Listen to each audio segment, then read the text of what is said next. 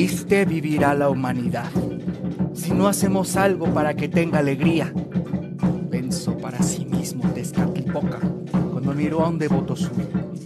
Andaba triste y pensativo en la tierra. La buscaba con su manto a cuestas, manto de Tezcatlipoca dado a la humanidad, cuando él y sus hermanos se sacrificaron para alimentar a Tonatiuh, el sol. Y ese hombre perseverante en su búsqueda conmovió a quien convocó a Hecatl, el viento. Quería que acompañara al hombre a la mansión nocturna de Tonatiuh, donde habitaban los servidores del sol. Ellos lo alegraban en su descanso con música y canto. Bien sabía Tezcatlipoca que la humanidad necesitaba de esa misma alegría. Así fue como el hombre se encontró con el viento. Le mostró la orden de Tezcatlipoca y se encomendó a buscar a los servidores de Tonatiuh para llevarlos hacia la humanidad. A la orilla del mar llegó el hombre guiado por el viento. Desde allí llamó a tres servidores de Tezcatlipoca, como éste le indicó. Invocó a Catapistli, la tortuga cuya concha es de carrizos, a Cihuatl, la mujer mitad pez, y también a Atlizipactli, la ballena. Les pidió que se juntaran uno frente a otro para formar un puente, en el cual caminaría hacia la mansión nocturna de Tonatiuh. Así lo ordenaba su señor. Ellos obedecieron. Entonces el hombre marchó sobre ellos. Atravesó el mar mientras entonaba el cantar que Tezcatlipoca le dio. Y este canto mismo lo escuchó Tonatiuh. Entendió lo que el hombre entonaba a sus servidores que moraban en su mansión. Les ordenó no responder ni con un silbido el canto del hombre, pues quienes respondieran tendrían que abandonar la mansión del sol. Llegó el hombre a la mansión de Tonatiuh y entró cantando para llamar con su voz a los servidores, pero nadie respondió. Quedó maravillado cuando vio cómo los músicos del sol vestían con distintos colores, blanco, rojo, y azul turquesa. Su canto apasionado se elevó con la fuerza del viento y Ejecatl, el viento, cantó con él. Era tal la fuerza y belleza que dos de los servidores de Tonatiuh cantaron también. Huehuetl y Teponazli respondieron a la voz de Ejecatl. Tuvieron que viajar rumbo a la tierra con él convertidos en instrumentos. Llevaron la música a la humanidad y esta, al recibirlos, comenzó a hacer fiestas, danzas y cantares para festejar a sus dioses. Así se cuenta que a través de la música se comunicaban con ellos. Les contaban sus alegrías y sus pesares.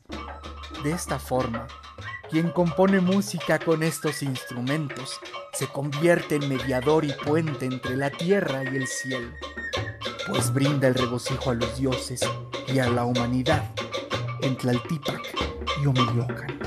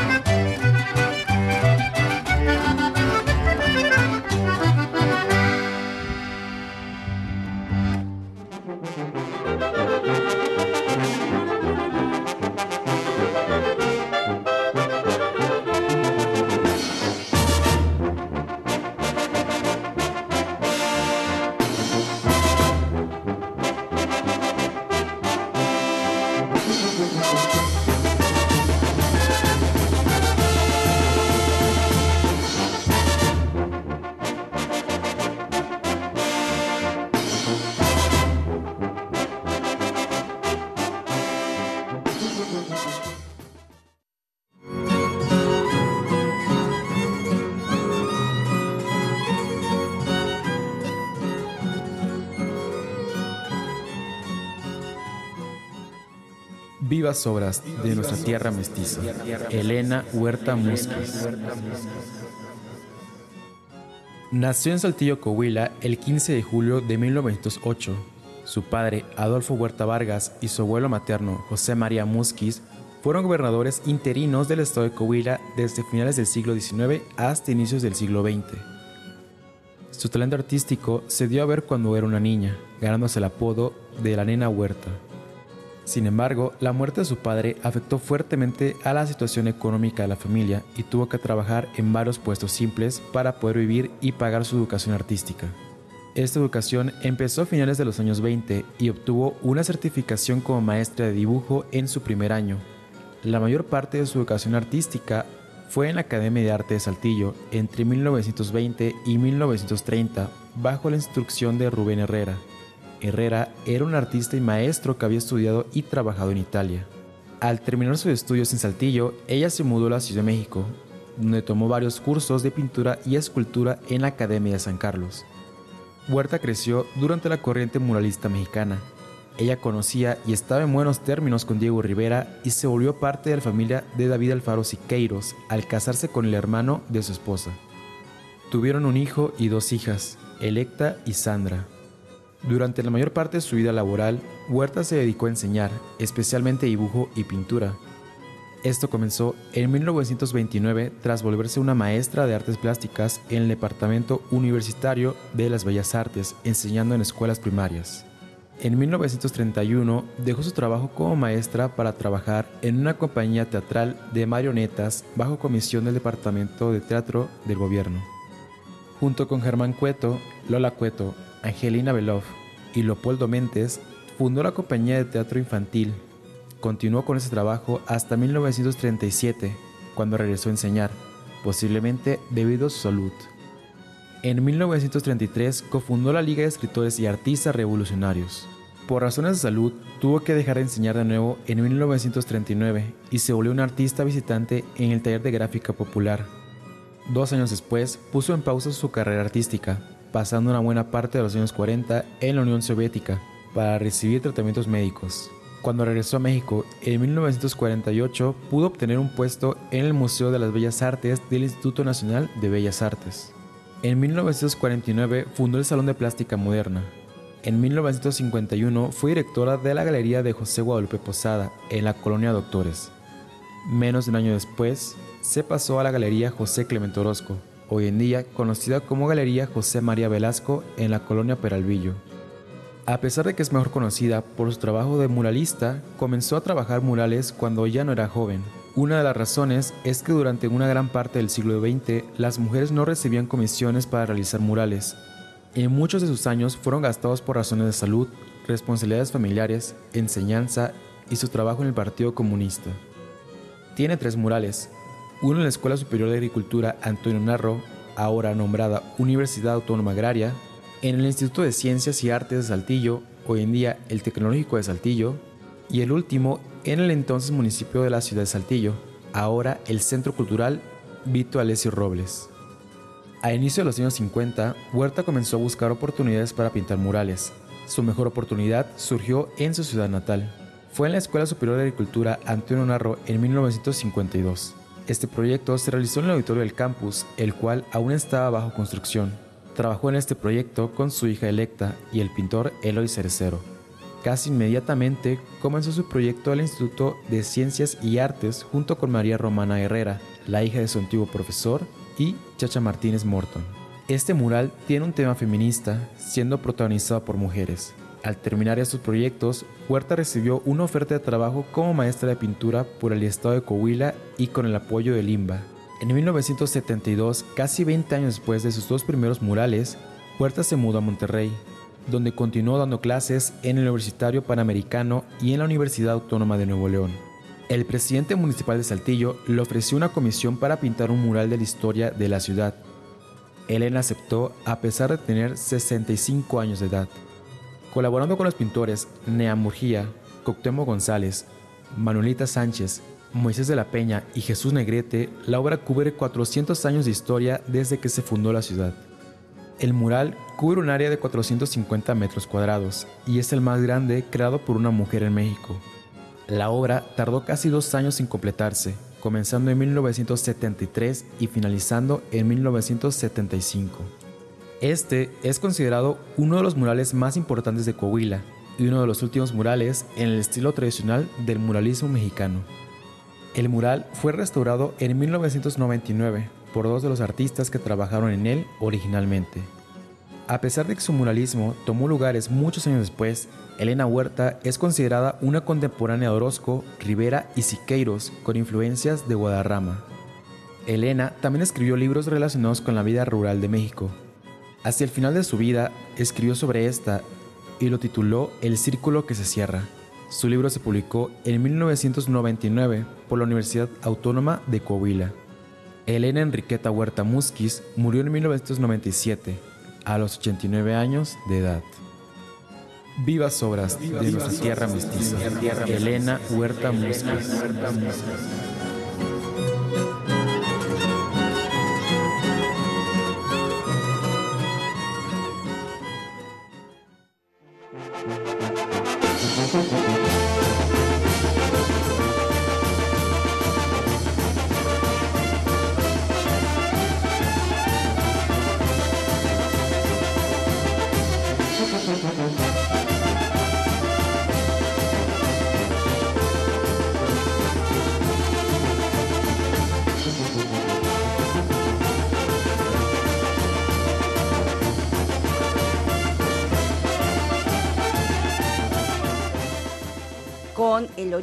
De la música entre los nahuas. Iniciamos esta sección sabatina de Tierra Mestiza hoy, sábado 11 de febrero del año 2023, en el que pues le vamos a llevar más de la música tradicional mexicana, de su historia, de la música académica, de cómo nace la inspiración para crear una obra sinfónica a partir de la música prehispánica tal vez y además la música tradicional. Todo eso aquí en Tierra Mestiza, en donde además aportaremos nuestro granito de arena para recordarle a usted que estamos en el decenio de las lenguas originarias, un eh, pues un trabajo organizado por diferentes instituciones nacionales e internacionales para declarar que estos 10 años, es decir, a partir del 2020 y hasta el 2030, son declarados años internacionales de las lenguas originarias. Y por supuesto, hoy aquí también le tenemos toda esa información. Yo soy Vera Alejandra Núñez Merino y le doy la más cordial de las bienvenidas. Continuamos después de haber escuchado la biografía de esta gran eh, artista plástica del muralismo mexicano. Vamos ahora a escuchar nuevamente al grupo Los Ramones del estado de Nuevo León. Hace rato eh, interpretaron un guapango, un jarabeado. Ahora nos van a interpretar la polca evangelina. Ay, aquí es cuando lo hacen los últimos segundos. No. Esta iglesia también, amor. Hombre. También Ya, ya. Dos. no. Ya, ya. Sí, sí. Sí, ya. Ya me la sé. Vamos. Un, dos, tres.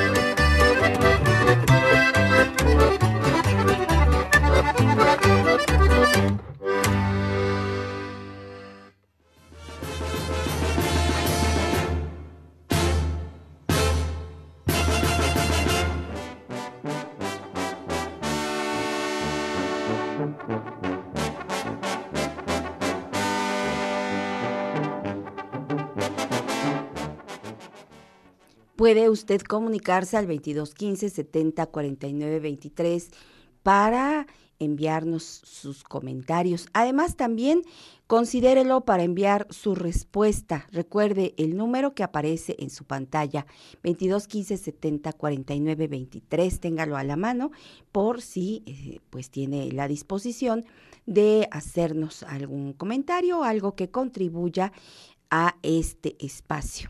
Y bueno, ya disfrutamos de la música del norte de nuestro país. Nos vamos ahora a la región calentana y eh, pues con esta, esta parte del programa quiero eh, invitarle a escuchar la música calentana de, eh, que se toca en la en el espacio que corresponde al estado de Michoacán, en donde hay un gran representante de este género musical, Serafín Ibarra. Con ellos escucharemos la composición de otro grande de la música calentana y que es el maestro eh, Juan Bartolo Tavira del estado de Guerrero. Bueno, pues vamos a escuchar una historia, parte de la historia de nuestro país, narrada a través de un gusto, que es un género de la música calentana. Eh, vamos a escuchar el gusto federal. Adelante.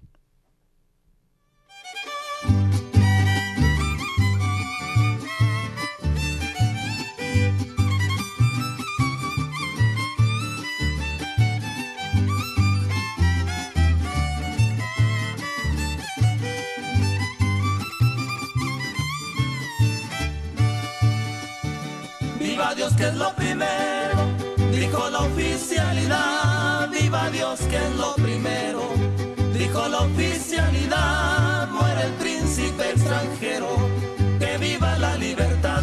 Muere el príncipe extranjero, que viva la libertad.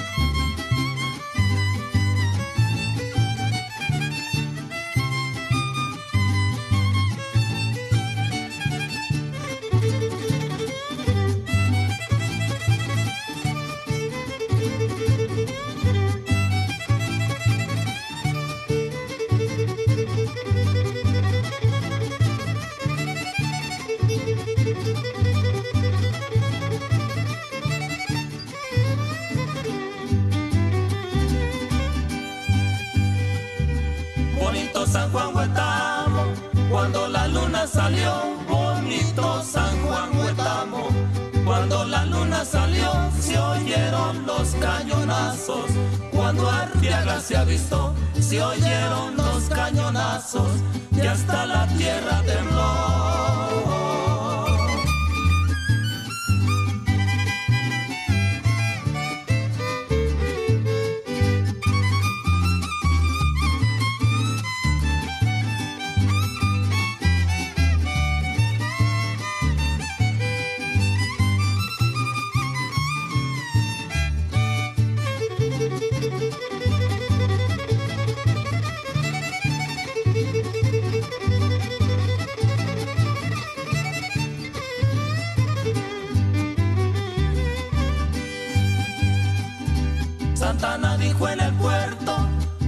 Ya se iba a embarcar, Santana dijo en el puerto, cuando ya se iba a embarcar, han dicho lo que no es cierto.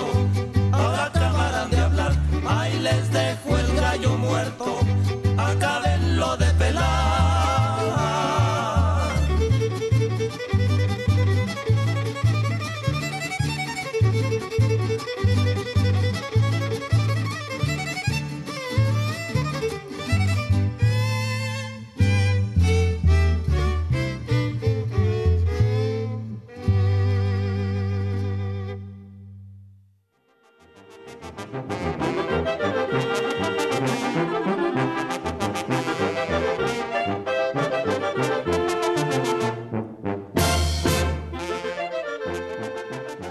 gran violinista, ahora dirige vaya, no es que en este momento, sino desde hace varias décadas tiene a su cargo al grupo Los Carácuaros. Ahora se llaman Los Carácuaros de Serafín Ibarra.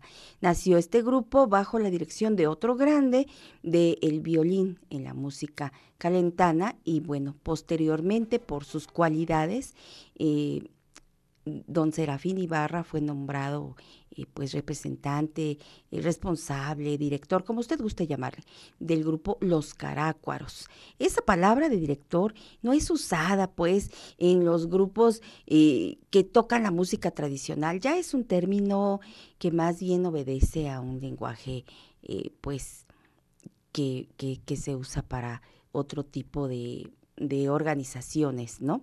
Entonces, bueno, Serafín Ibarra, es el violinista de el grupo Los Carácuaros, que ahora se llaman Los Carácuaros de Serafín Ibarra. Bueno, díganos entonces quién es Serafín Ibarra. ¿Y quieres saber un poco más? Bueno, pues vamos con Ingrid Vallejo Núñez para que nos diga eh, quién era, o quién es más bien, don Serafín Ibarra. Adelante Ingrid, vamos contigo.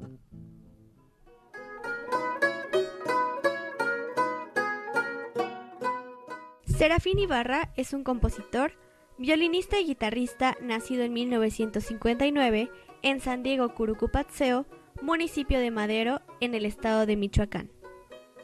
Es uno de los referentes más importantes de la música de la Tierra Caliente del río Balsas. Se unió como violinista a la agrupación Los Carácuaros en 1988, llegando a convertirse después en el director del grupo.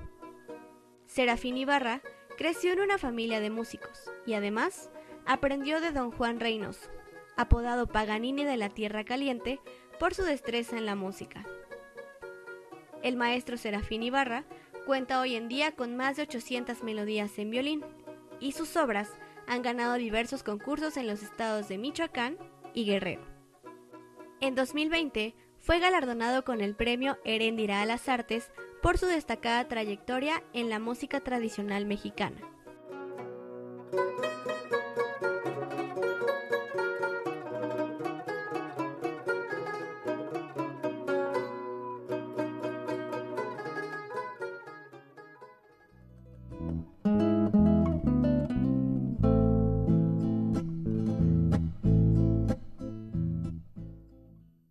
Recuerde decirnos quién es don Serafín Ibarra al 2215 70 49 23.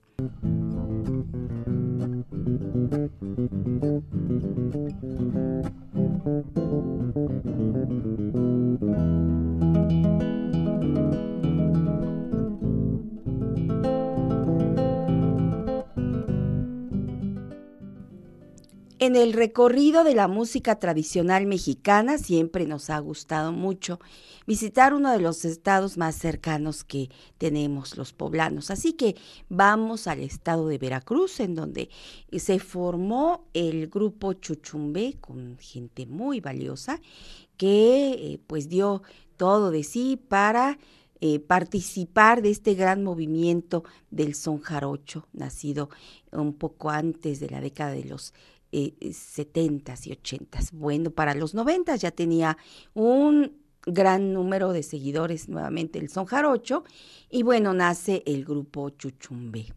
Vamos a escuchar con ellos la conga, que es un género que ellos se dieron a la tarea de conocer, promover e interpretar.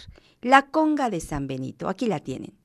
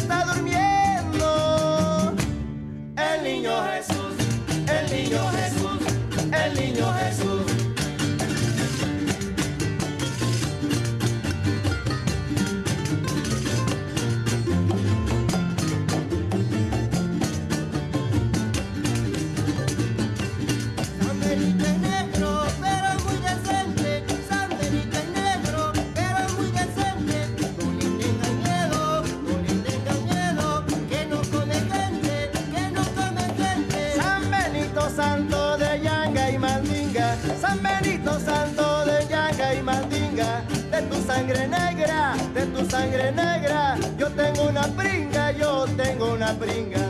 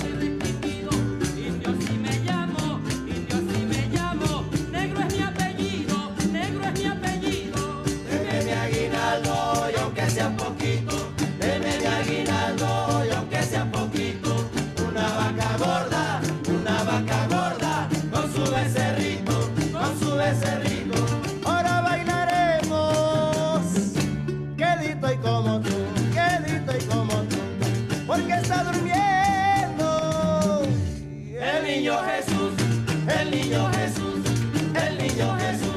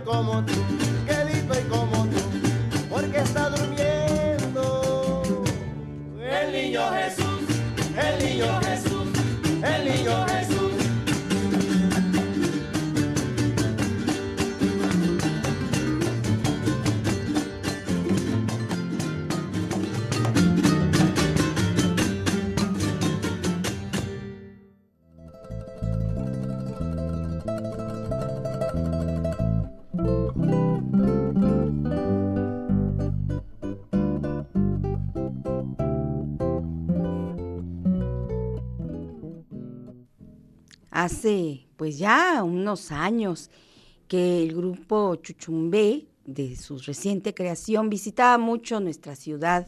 Y recuerdo que en alguna de esas visitas que hizo al Museo de los Ferrocarriles, pues trajeron un instrumento. Por cierto, en el Museo de los Ferrocarriles quiero saludar a Rosa María Licea. Ojalá nos escuche todavía, Rosa María. Un fuerte abrazo para ti.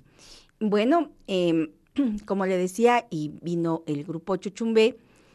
Y cosa curiosa, fíjese, todos con gran iniciativa, Ros- eh, Ceguera Rueda, Patricio Hidalgo, bueno, eh, grandes eh, músicos del son jarocho, inquietos, jóvenes todos, crearon hasta sus propios instrumentos. Recuerdo que nos mostraron el panderum B. Sí, un pandero al que le hicieron adaptaciones de acuerdo a las necesidades de la música que estaban interpretando y entonces eh, eh, lo llamaron panderum B como pues una forma de hacer la referencia que era su, su propio arreglo a este instrumento, a su propia adaptación para los sones que estaban interpretando. El grupo Chuchumbé ha traído para nosotros la conga de San Benito.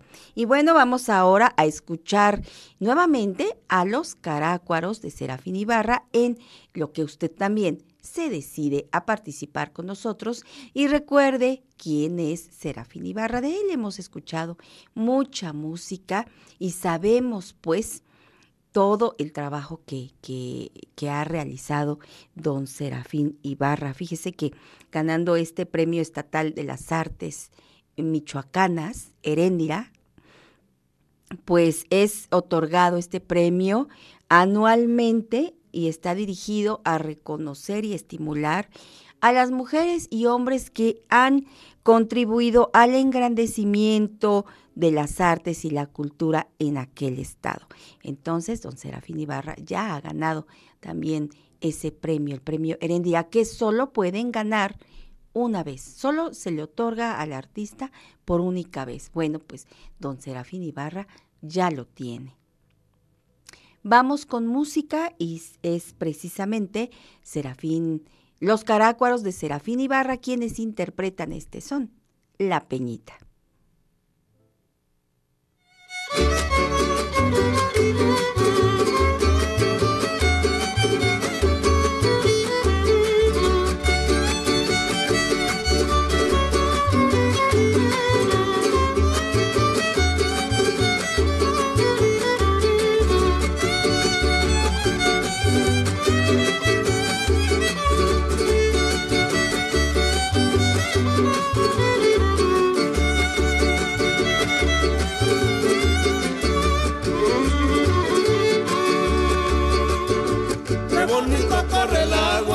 Peñita, de una peñita. Ay, nunca puede ser fea la que es bonita, la que es bonita. Qué bonito corre el agua de una peñita, de una peñita. Ay, nunca puede ser fea la que es bonita, la que es bonita. Si tú me sabes querer, al tanto que te amo yo. Si sabes hacer y hacer, pues nos casamos y si no, no pues nos casamos y si no, no.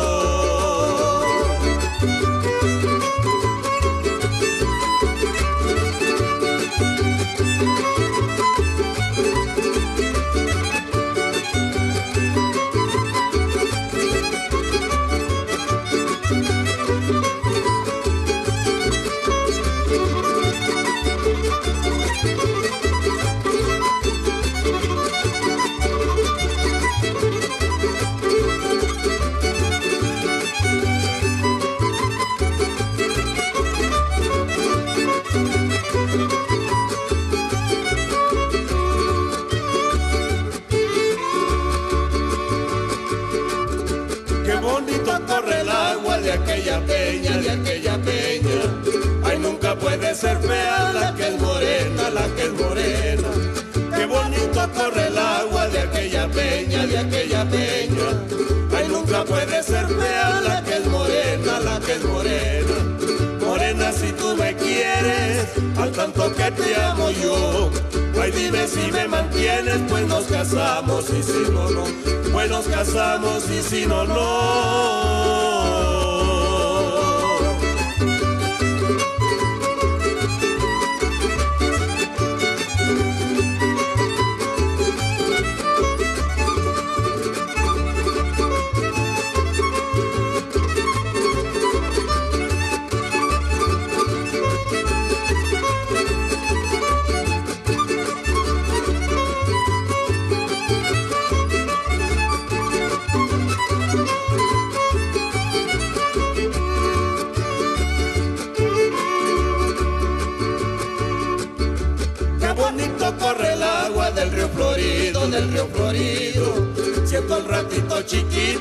Estando contigo, estando contigo.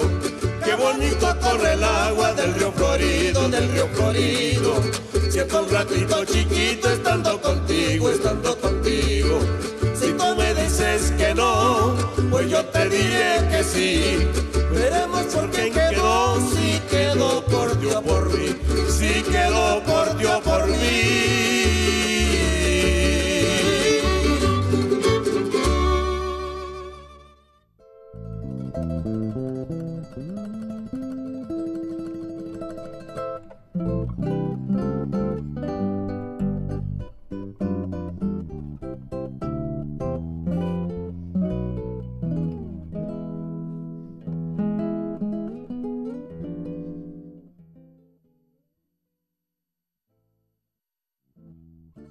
estamos en el decenio de celebrar la existencia de más de 700 lenguas originarias en todo el mundo.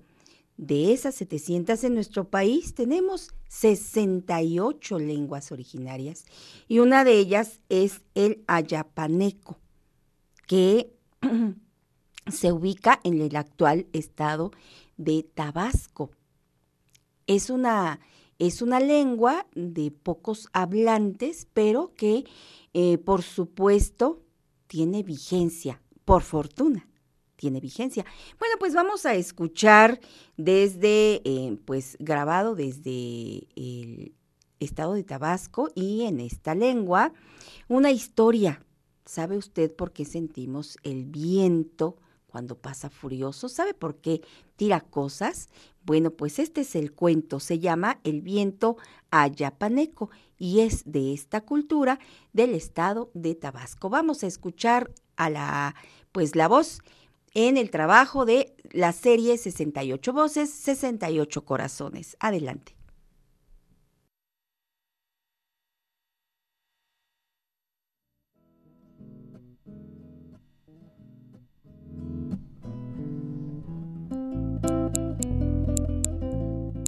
Winjina, Ichitu, Persi, Ugu. Gayok Rahut Ganda. Ni chớp ấy ở tùng biểu tức. Mặc tớ sẽ có tục khá. Mà hiốc ra hoàn biểu. Mà rằng tớ, mà chớ hoàn biểu là cái mà bẹt. khui tức, biểu là cái injib chào. Winjina. Ta có thể dành chơi Maksiya Diyos kujiyin swing, Ek ugo. Maksabit sago. Yipanuwa ni tetnanda sago biu biubla. Ek ugo. Machugo wambio malukemapea. Desde ese ugo. Hebe sago ni tektoida nuka.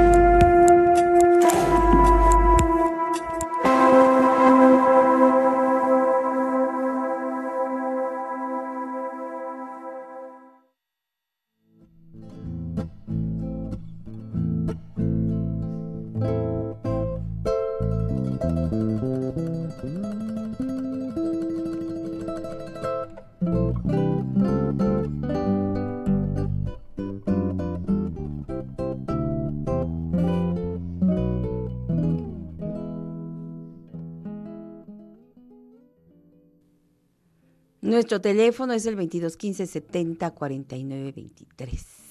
Hace rato que le mencioné eh, el Museo del Ferrocarril. Bueno, pues Ya aquí en Puebla, desde el 2 de febrero, iniciaron los eh, festejos por el 150 aniversario de la Fundación del Ferrocarril Nacional.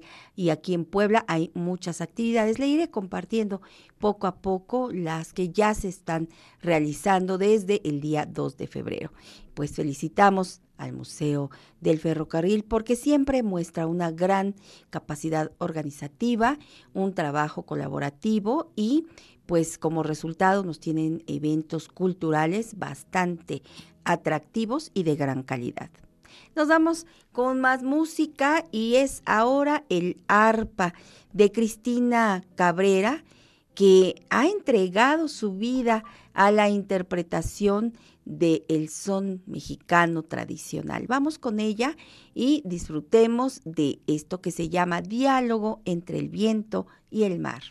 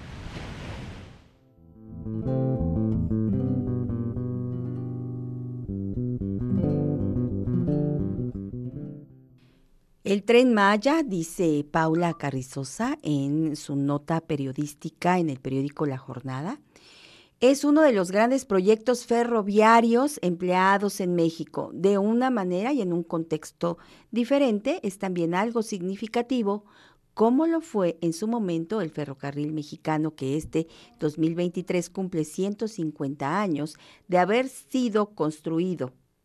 Eso consideró Teresa Márquez Martínez, directora del Centro Nacional para la Preservación del Patrimonio Cultural Ferrocarrilero. No se trata de hacer comparaciones, sino de observar cómo el ferrocarril es capaz de hacer estas transformaciones, cada una en su tiempo y de la manera que tienen que suceder. Y presentó pues el programa conmemorativo por los 150 años de la construcción de los ferrocarriles mexicanos, cuyo ramal cruzó por Puebla, construyendo la estación que actualmente pues ocupa el museo. Allá usted eh, lo tiene ubicado sobre la 11, 11 Norte, entre la 10 y la 12 Poniente, con eh, el margen de, bastante amplio de distribución. Em, bueno, durante una rueda de prensa, la funcionaria agregó que obviamente el ferrocarril mexicano y el tren Maya no son lo mismo, pues el primero se ubica en el contexto de un país que se estaba construyendo, mientras el segundo está en un país construido que está transformándose, donde el papel del ferrocarril es sin duda muy, muy relevante notas interesantes eh, que pues comparto con mucho gusto con usted y agradezco también a Gaudencio Pérez Nabor que eh, nos haya enviado esta información trascendental. Y em, aquí tenemos el complemento que acompañada por Rosa María Licea Garibay, Patricia Albores y Bruno Wilson, subdirectores de servicios educativos, de museografía, y de conservación del Museo Nacional de Ferrocarriles Mexicanos, respectivamente, así como por Román Moreno, coordinador del Centro de Documentación e Investigación Ferroviarias, em, expuso em, pues uno de ellos, Márquez, que el ferrocarril mexicano se construyó para conectar a la Ciudad de México con varias entidades del país, incluida la nuestra, las cuales se unirán a la conmemoración por el 150 aniversario. Fue una construcción larga y complicada en una época en la que el país pasó por muchas dificultades financieras, políticas e incluso de guerra, pero también por momentos importantes. Y fue ahí donde empecé, empezó a forjar la nación bajo la construcción de los ferrocarriles mexicanos. Ahí, ahí la historia. Vamos con música y ahora le tengo al maestro Serafín. No es cierto, es cierto. No vamos ya con música. Díganos usted quién es Serafín Ibarra. Escuchemos a Ingrid Vallejo con toda la información y puede usted comunicarse al teléfono que aparece en su pantalla. Ingrid, te escuchamos.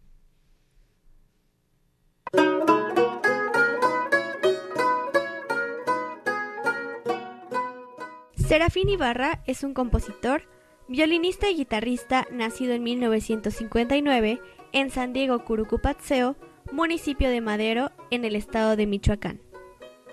Es uno de los referentes más importantes de la música de la Tierra Caliente del río Balsas. Se unió como violinista a la agrupación Los Carácuaros en 1988, llegando a convertirse después en el director del grupo.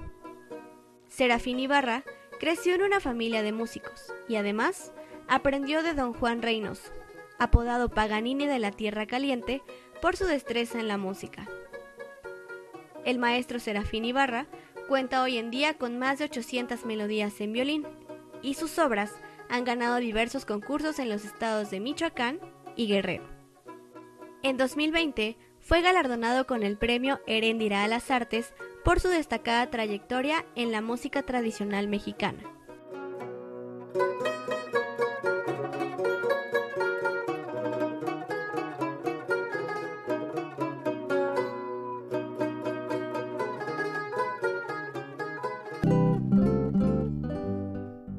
Querida familia terramestizómana, yo estoy muy emocionada.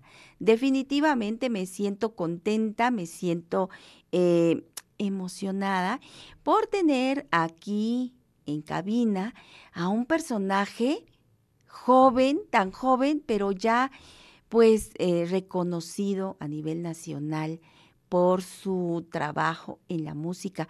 Estamos en el espacio que le corresponde a Tierra Mestiza en Sinfonía y yo agradezco mucho a Christopher Mujica Núñez, pues que haya organizado esta entrevista nada más y nada menos que con el compositor de la obra Tecusistecatl que le presentamos apenas la semana pasada.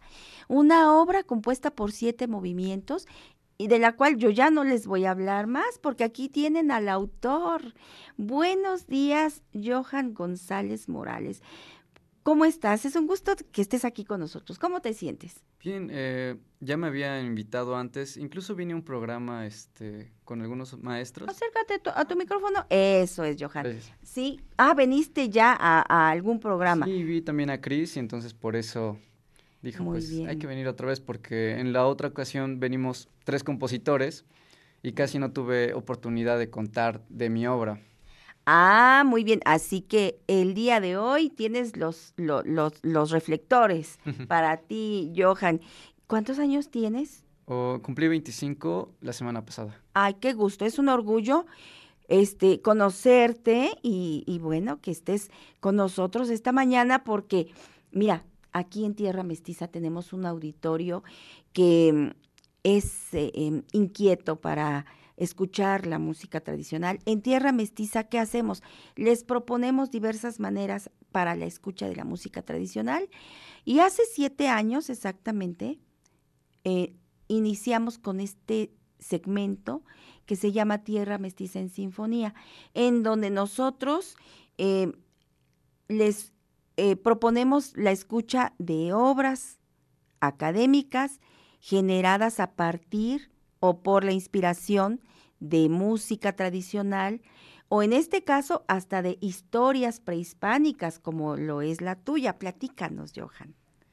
Bueno, mi obra más que nada está inspirada en la música precolombina y ciertamente dicen muchos músicos que uno no puede hacer música prehispánica porque es de tradición oral.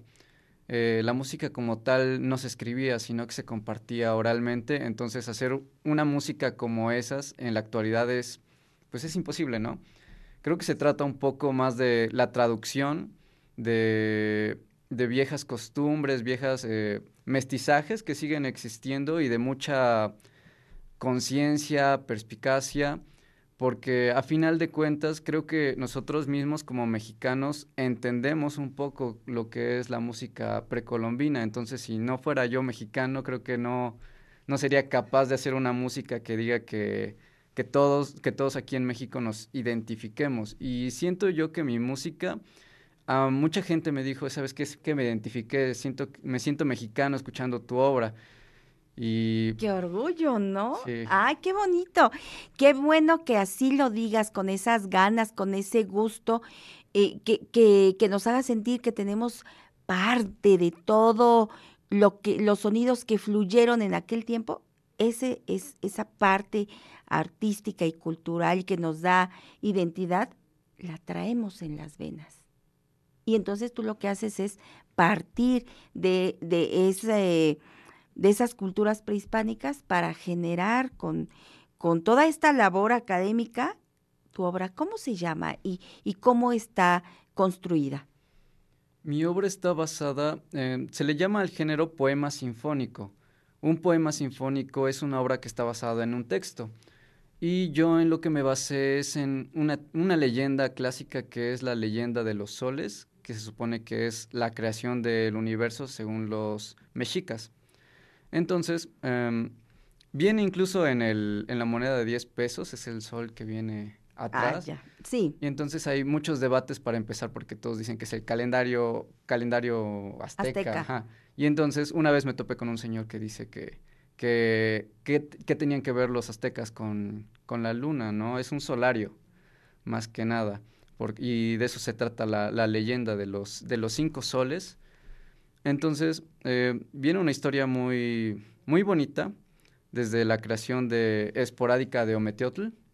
Ometeotl es el que se creó a sí mismo y es una deidad dual, tanto femenina y masculina. Entonces, para mi obra es lo que quise hacer. Empieza en un solo de flauta, pues porque para mí el mundo prehispánico es este muy, muy de instrumentos eh, de silbatos, muy eólico y todo eso. Entonces, eh, Ometeotl es el, el aliento de, pues, que le da la vida a todo el, a todo el universo. Entonces, por eso empieza mi, flau- mi pieza con un solo de flauta. Hermoso, apacible, no, uno eh, te atrapa de inmediato. O sea, le empiezas a escuchar y ya, ya te atrapó. Sí, adelante. Y, y yo creo que esa es una cuestión muy rara incluso en la orquesta, porque en una orquesta eh, escuchas todo menos el flautín. Entonces Sí. cuando empieza una obra con un flautín es como de, ¿qué estoy escuchando? ¿No? Nunca, en la vida nunca he escuchado eso. A lo mejor las trompetas, los violines, hasta el clarinete o así, pero el flautín empezando en solo. Y eso es la- algo que me han dicho mucho que es eh, raro de cierta manera, pero raro a la hora de orquestar, ¿no? Casi no se usa. Y tú te atreviste, Ujú. te atreviste. Con tu juventud has dado un paso grande. Qué bueno, muy bien. Y eso porque mm, yo quería un instrumento que se asemejara un poco a los silbatos. Obviamente ni siquiera es la misma afinación, pero pues para mí eh, tendría que ser un, instrumento de aliento y agudo. Entonces, pues flautín. Yo de hecho no uso flauta en mi obra, la cambié completamente por el flautín. Y, también ese es algo muy propositivo porque eh, no es parte de la dotación de la orquesta.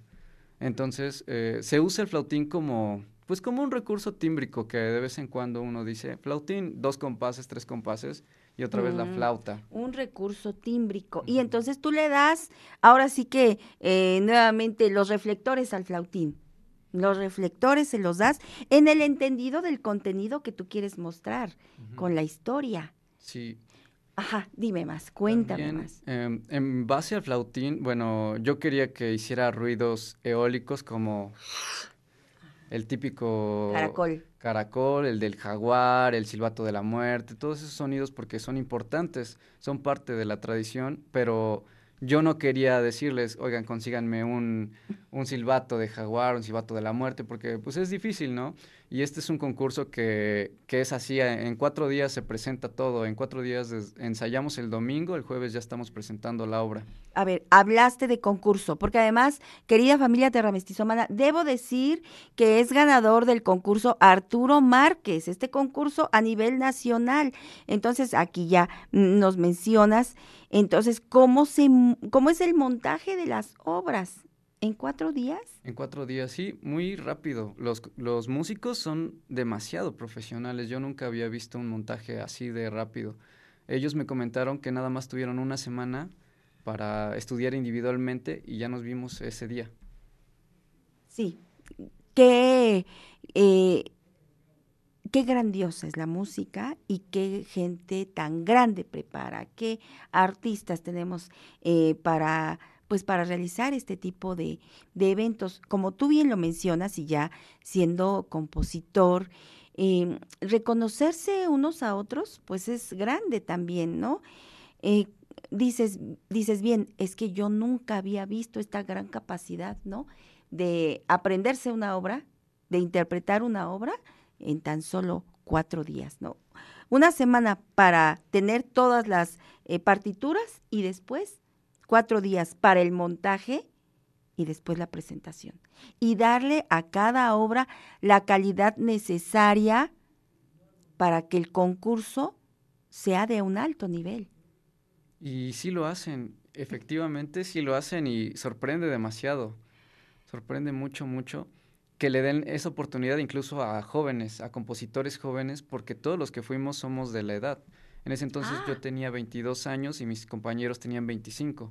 Tres tenían, mm, dos tenían 25, uno tenía 23, íbamos un año y un año, y el último tenía ya 30 y cacho, ¿no? Ajá. Pero era el, Todos eh, jóvenes. todos- pero todos los demás éramos jóvenes y eh, seguíamos estudiando. Bueno, yo apenas estaba en la en el segundo año de la carrera de composición.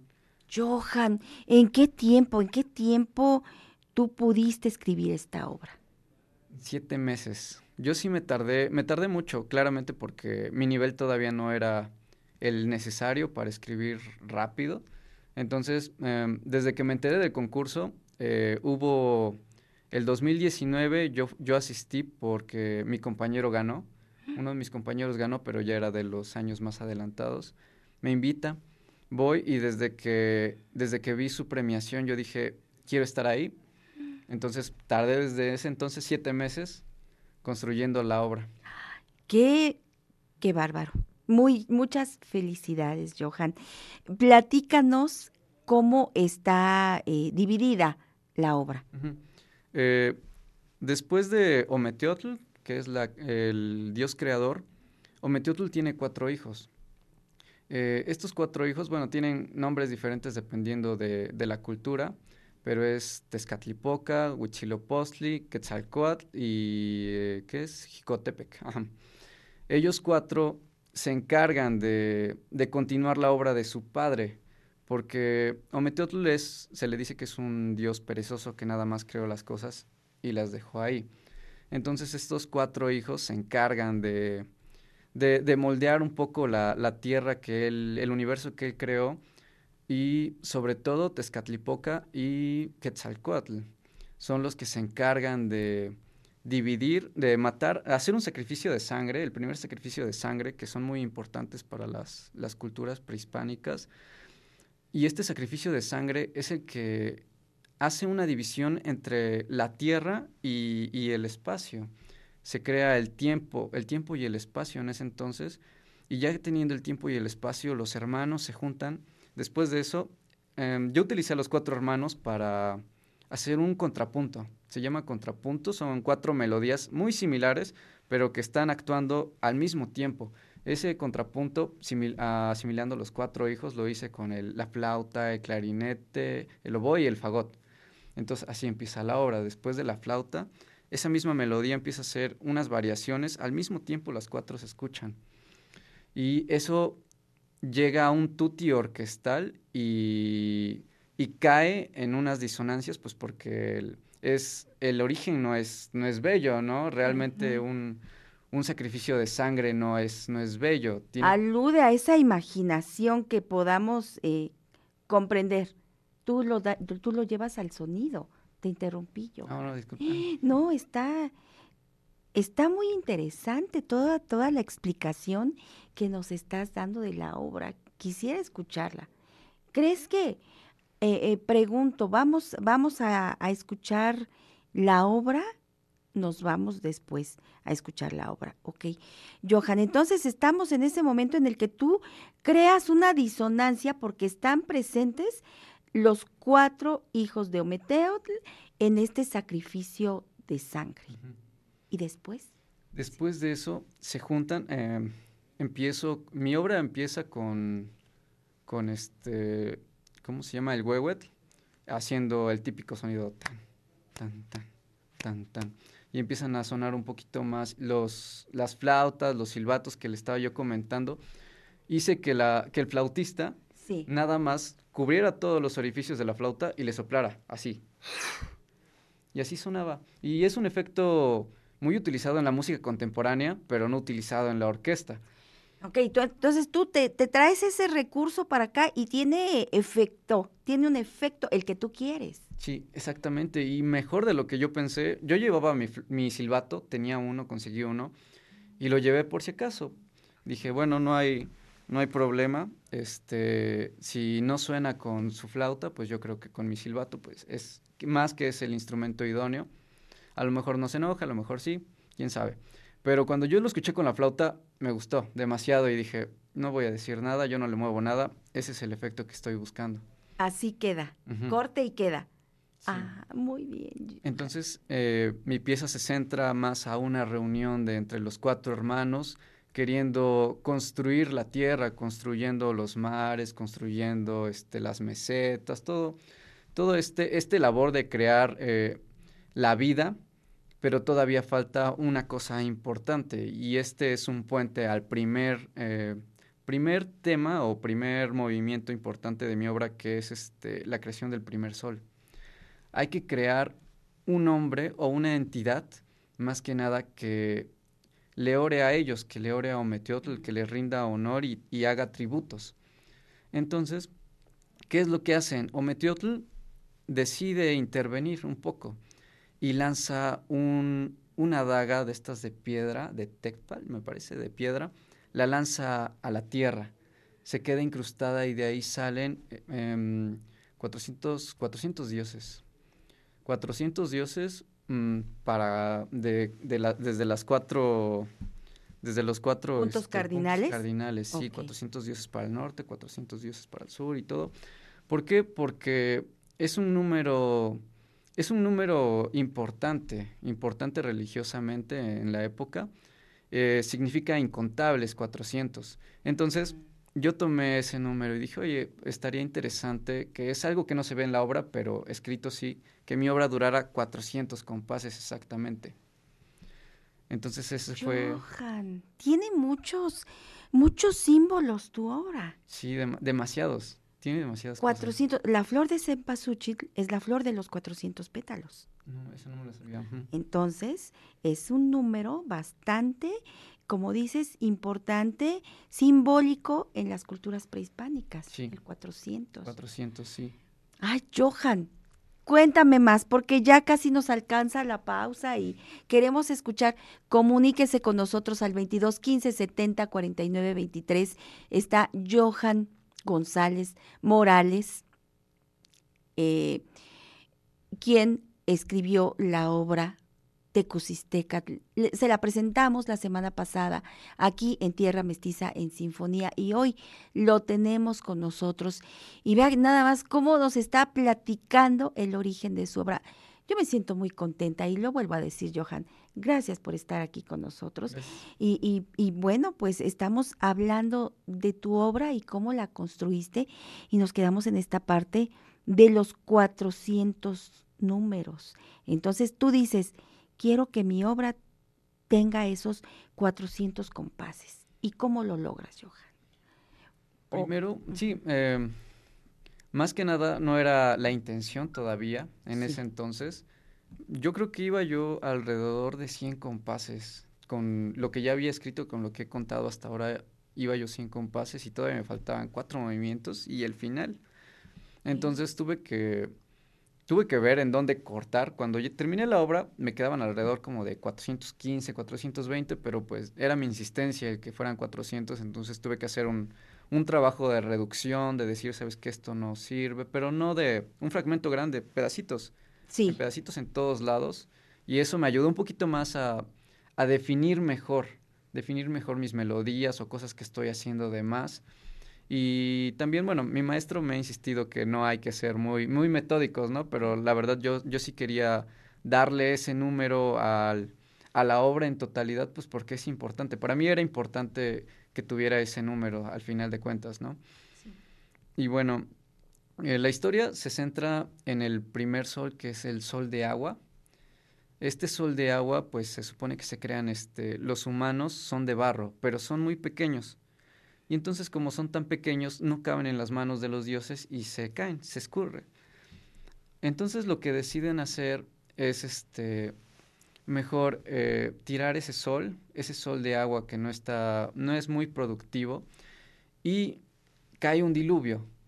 Cae un diluvio al momento de que lo tiran, cae un diluvio, hay una gran inundación y se dice que esos seres se convierten en peces. Sí. De ahí vienen los peces. Ok, sí, sí, sí, sí. eh, oye, Johan, tenemos una, una parte bien eh, importante aquí en la explicación y la narrativa de tu obra. De verdad que me estás generando un sentimiento de mucha admiración. Con cuánto trabajo y con cuánto esmero puliste tu obra. Y fuiste encontrando en esta historia prehispánica elementos para, para poder eh, eh, continuar escribiendo. Sí, hay los instrumentos prehispánicos, hay demasiados instrumentos prehispánicos que sirven exactamente para hacer estas representaciones. Por ejemplo, están los tambores de agua, incluso están los tambores hechos de caparazones de tortuga.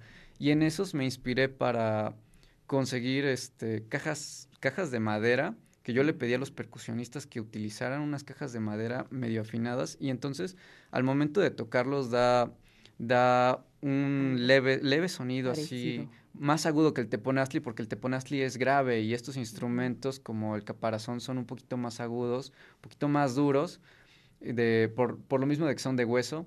Entonces yo pedí, yo, bus- yo pedí más o menos que encontraran unas cajas de madera que fueran un poquito más agudas, porque en esa parte de mi obra es mucho de trombones que suenan a los caracoles, de percusiones y de vez en cuando los violines, lo más suavecito que se puede para asimilar olas y todo. Ay, Johan, qué interesante, Johan. ¿Sabes, Johan? Te voy a decir algo. Aquí en Tierra Mestiza escuchamos todos esos instrumentos con mucha frecuencia.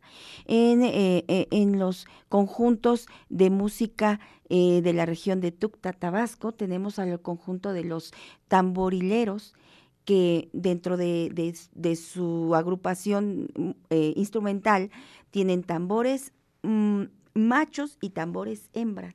Y muchos tocan también con caparacho de tortuga, tocada con cuernos de venado. Bueno, hace muchos años todavía se usaban las astas de venado, ahora ya son baquetas. Johan, vamos a hacer una pausa y te quiero te quiero pedir que conozcas ahora a otro gran músico mexicano como tú. Él es de Michoacán y se llama Serafín Ibarra. Vamos a ¿Cuánto sabes, Ingrid? Te escuchamos con la biografía del maestro Serafín Ibarra. Recuerda escribirnos al número 2215 70 49 23 su respuesta.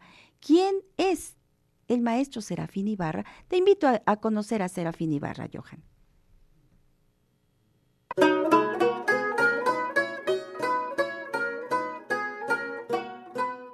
Serafín Ibarra es un compositor, violinista y guitarrista nacido en 1959 en San Diego, Curucupatseo, municipio de Madero, en el estado de Michoacán. Es uno de los referentes más importantes de la música de la tierra caliente del río Balsas. Se unió como violinista a la agrupación Los Carácuaros en 1988, llegando a convertirse después en el director del grupo. Serafín Ibarra creció en una familia de músicos y además aprendió de don Juan Reynoso, apodado Paganini de la Tierra Caliente por su destreza en la música. El maestro Serafín Ibarra cuenta hoy en día con más de 800 melodías en violín y sus obras han ganado diversos concursos en los estados de Michoacán y Guerrero. En 2020 fue galardonado con el premio Heréndira a las Artes por su destacada trayectoria en la música tradicional mexicana.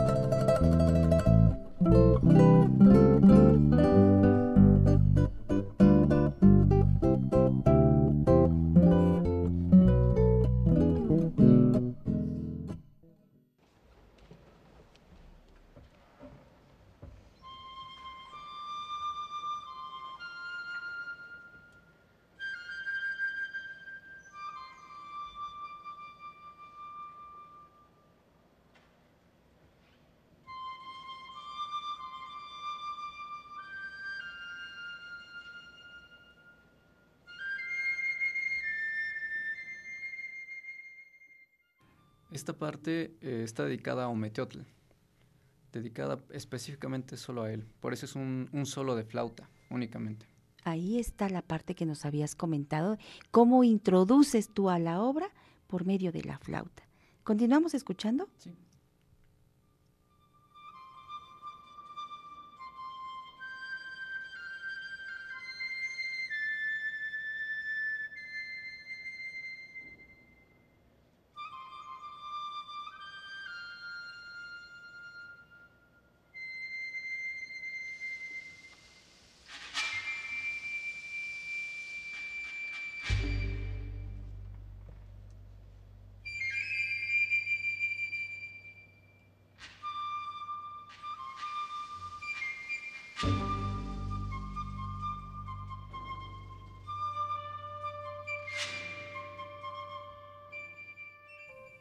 En esta parte es donde entra ese contrapunto que le comentaba de los cuatro dioses, Hipetotec, Tezcatlipoca, Huitzilopochtli y Quetzalcoatl. Ahí es lo Vamos. que vamos a escuchar. Vamos a escuchar.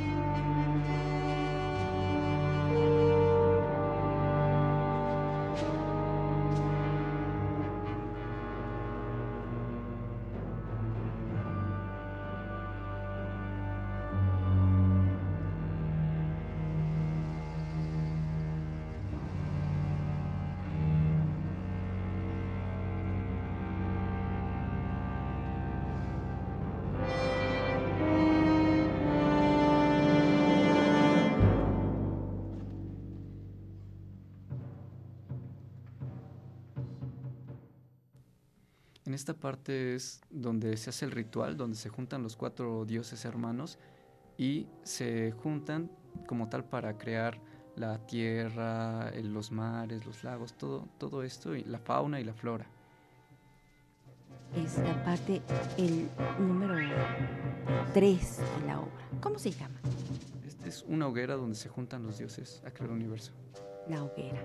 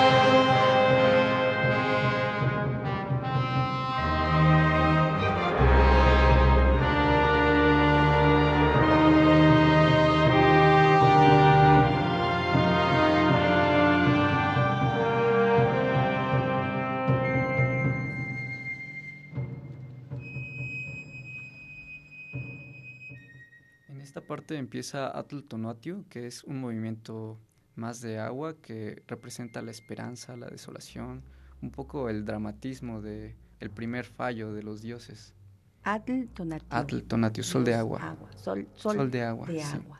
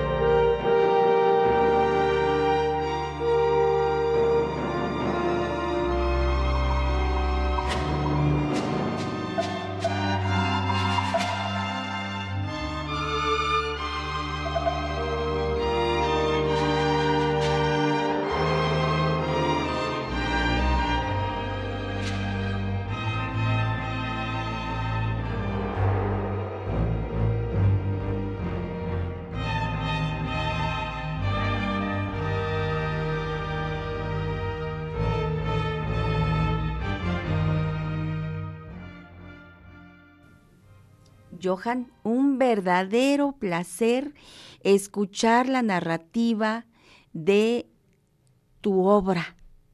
Muchísimas gracias. Lo, lo vamos entendiendo de manera tan digerible, tan fácil, pero a la vez tan hermosa.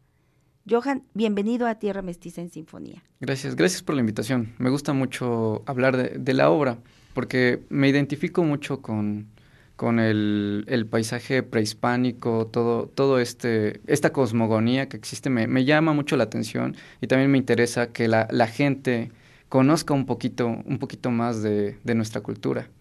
Johan, pues, como a ti te gusta hablar de tu obra, ¿qué te parece si te invitamos para que termines de explicarnos el resto de, de, de tus partituras? Sí, me, me, gustaría mucho, me gustaría mucho que termináramos esto porque todavía es una obra muy larga, demasiado larga y extensa.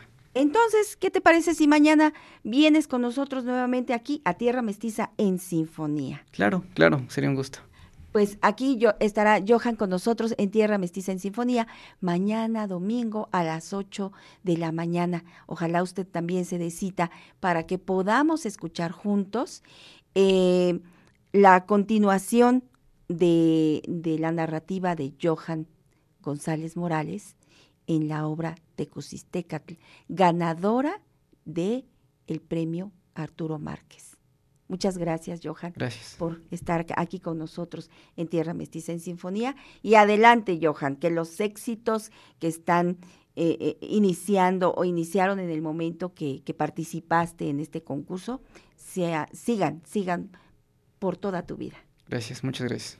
Hasta pronto, Johan. Nos despedimos de Johan, de Johan eh, González Morales y pues le prometemos que, que mañana continuaremos disfrutando de esta obra. Vamos, vamos a música y eh, ahora eh, tenemos ya listo el siguiente video. Fíjese que, fíjese que aquí en Tierra Mestiza hemos hablado siempre de la importancia de las lenguas originarias y le decía que del 2020 al 2030 es el decenio de las lenguas originarias. Así que en una eh, pues reunión que tuvimos con el equipo de Tierra Mestiza, porque siempre nos reunimos para para clarificar los contenidos y tener nuestro rumbo de trabajo, pues Ingrid Vallejo nos propuso con entusiasmo escuchar a escritores en lenguas originarias, pero ahora de otros países. Idea que aceptamos cabalmente. Le vamos a presentar para hacer un preámbulo a la escritora que le tenemos el día de hoy, que es de Ecuador. Primero le vamos a presentar un canto eh, a uno de los eh, libertadores del Ecuador, Tupac Amaru, porque él eh, fue inspirador de, de, grandes movimientos sociales en los que se buscó la libertad de aquel pueblo. Por lo tanto, Tupac Amaru es personaje central de muchos recursos musicales tradicionales de aquel país y también de la poesía. Así que le quiero dejar escuchando a Marta Portocarrero, que tiene una voz divina, eh, entonando esta canción dedicada a Tupac Amaru. Y después le voy a presentar a la escritora que hoy nos tiene eh, por presentar nuestra querida Ingrid Vallejo Núñez y que es eh, la, la escritora Sarawi Andrago. Y usted va a escuchar qué letra en sus poesías, qué contenido. Quédese con nosotros aquí en Tierra Mestiza. Vamos a la música del Ecuador. Adelante.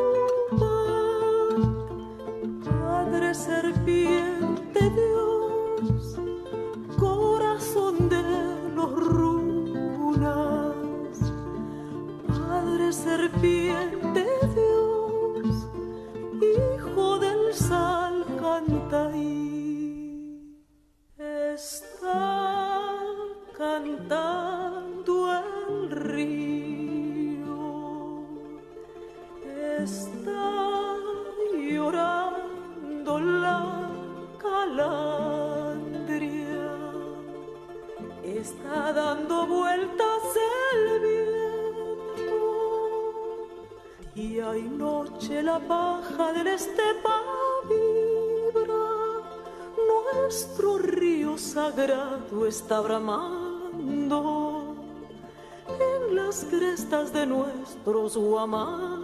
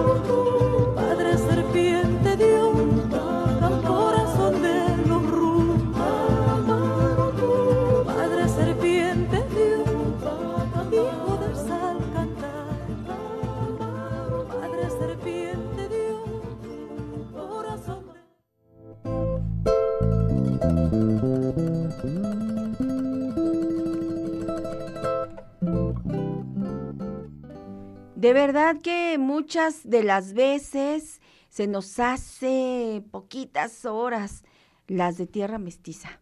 De verdad que nos falta tiempo para presentarle a usted tantas, tantas expresiones tan hermosas del arte, que si a usted se le hace un nudo en la garganta, déjeme decirle que es eh, gracias a esa gran capacidad y sensibilidad que usted tiene para comprender y recibir eh, al arte en su corazón, en su alma, en todo su ser. El arte es una de las formas más nobles de expresión del espíritu humano. Y en tierra mestiza le llevamos la música para llegar a su espíritu, para que usted se identifique con cada sonido de nuestra tierra mestiza.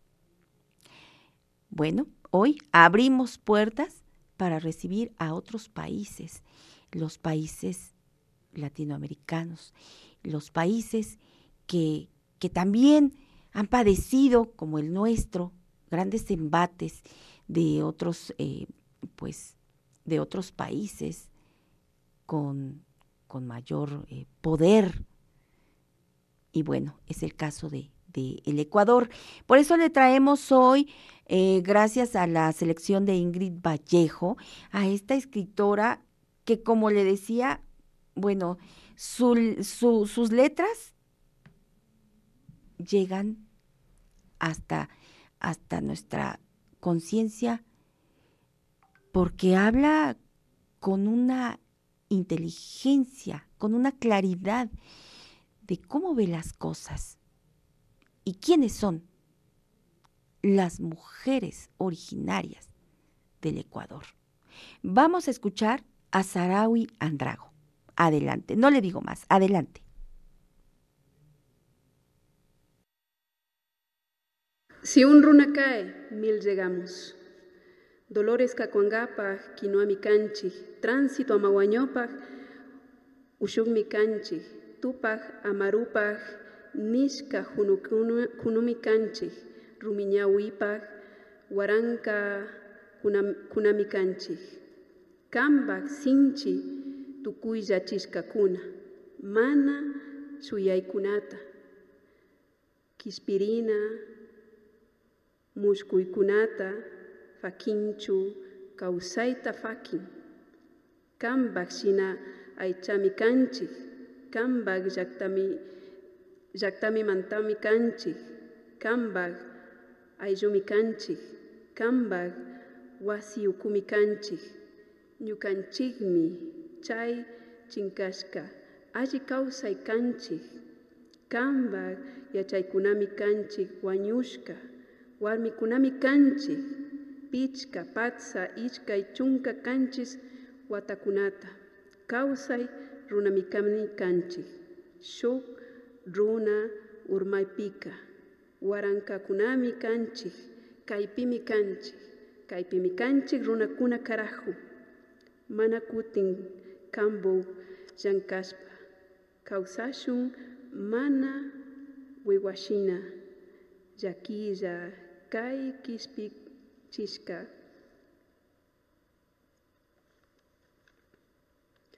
Si un runa cae, mil llegamos. Bajen las armas.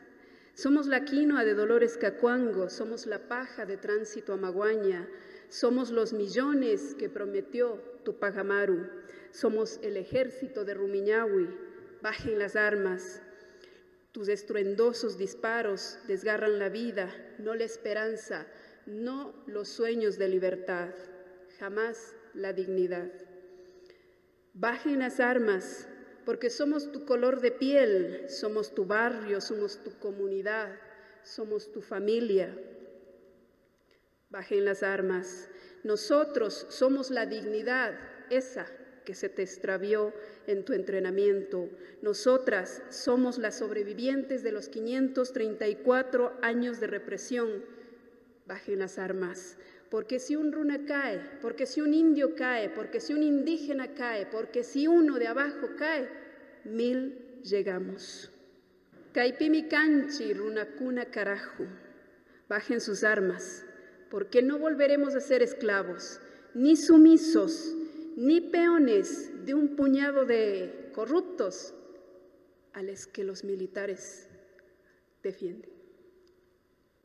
Runa Warmi, Urku Kunamanta, Maipimi Fuyukuna, Puñumanta, Ñukanchi, Warmikuna Shamunchi, Ari, Fachayishkakuna, Anakushkakuna, Muchiko Churashkakuna, Kulki Tupu Tupuchishkakakuna, Yakuta Wiñachkakuna, Pakarikta Aguakuna, Muyuta Huachikuna, Mushuk Pachakunata, Shuyukuna.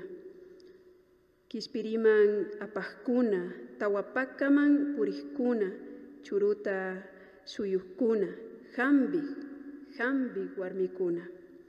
Mana kambak llakirita mañanchikchuk mañachikchu, mana kambak ari arianita mañachikchu, mana kambak chaupi chaupita munanchikchu, ama kamichun ama ripar riparchunmi atinchik. India niwarki india niwarkanki kamba shimiyuk pankpakpa na yachakmi yachakmi kani. Awka kaparir kangi shinapash yarikunawan kaya punja ñuka wasiman shamukpika alli murukunatami huchasha desde los cerros desde el páramo, desde donde duermen las nubes, nosotras llegamos. Sí, las de rebozo, las de anaco, las de sombrero, las de tupo de plata, las criadoras del agua, las tejedoras del amanecer, las guardianas de la semilla, las bordadoras de este tiempo nuevo, las guías de la libertad, las peregrinas de la Tahuapaca, las artistas de la espiral, las mujeres, las mujeres medicina. No pedimos tu lástima, no pedimos tu aprobación, no pedimos tus migajas, exigimos respeto. Me llamas India, para tu diccionario soy ignorante, me gritas salvaje, pero si con hambre mañana llegas hasta mi choza, te ofrendaré mis mejores granos.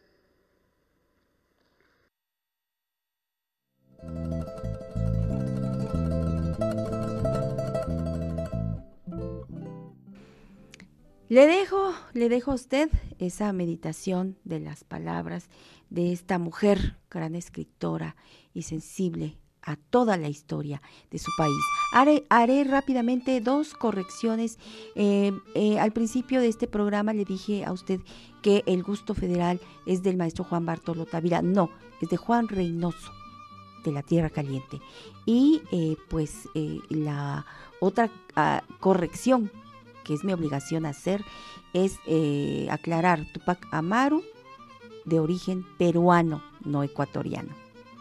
Y bueno, pues ya nos vamos. Antes le digo que nuestros dos participantes el día de hoy, tanto Simón Aguilar como Domingo García Atzin, tendrán un obsequio terra mestizo mano.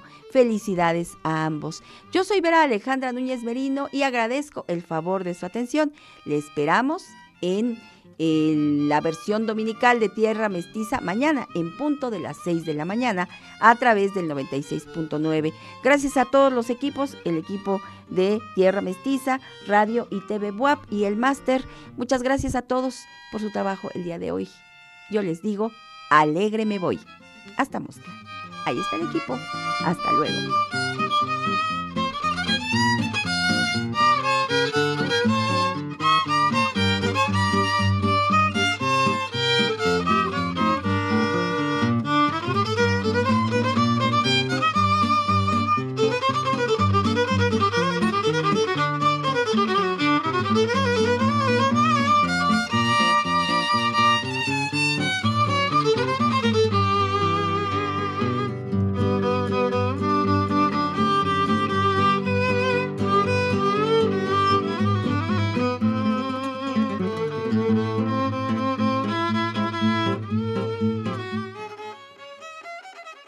Esto fue Tierra Mestiza, reavivando la identidad nacional.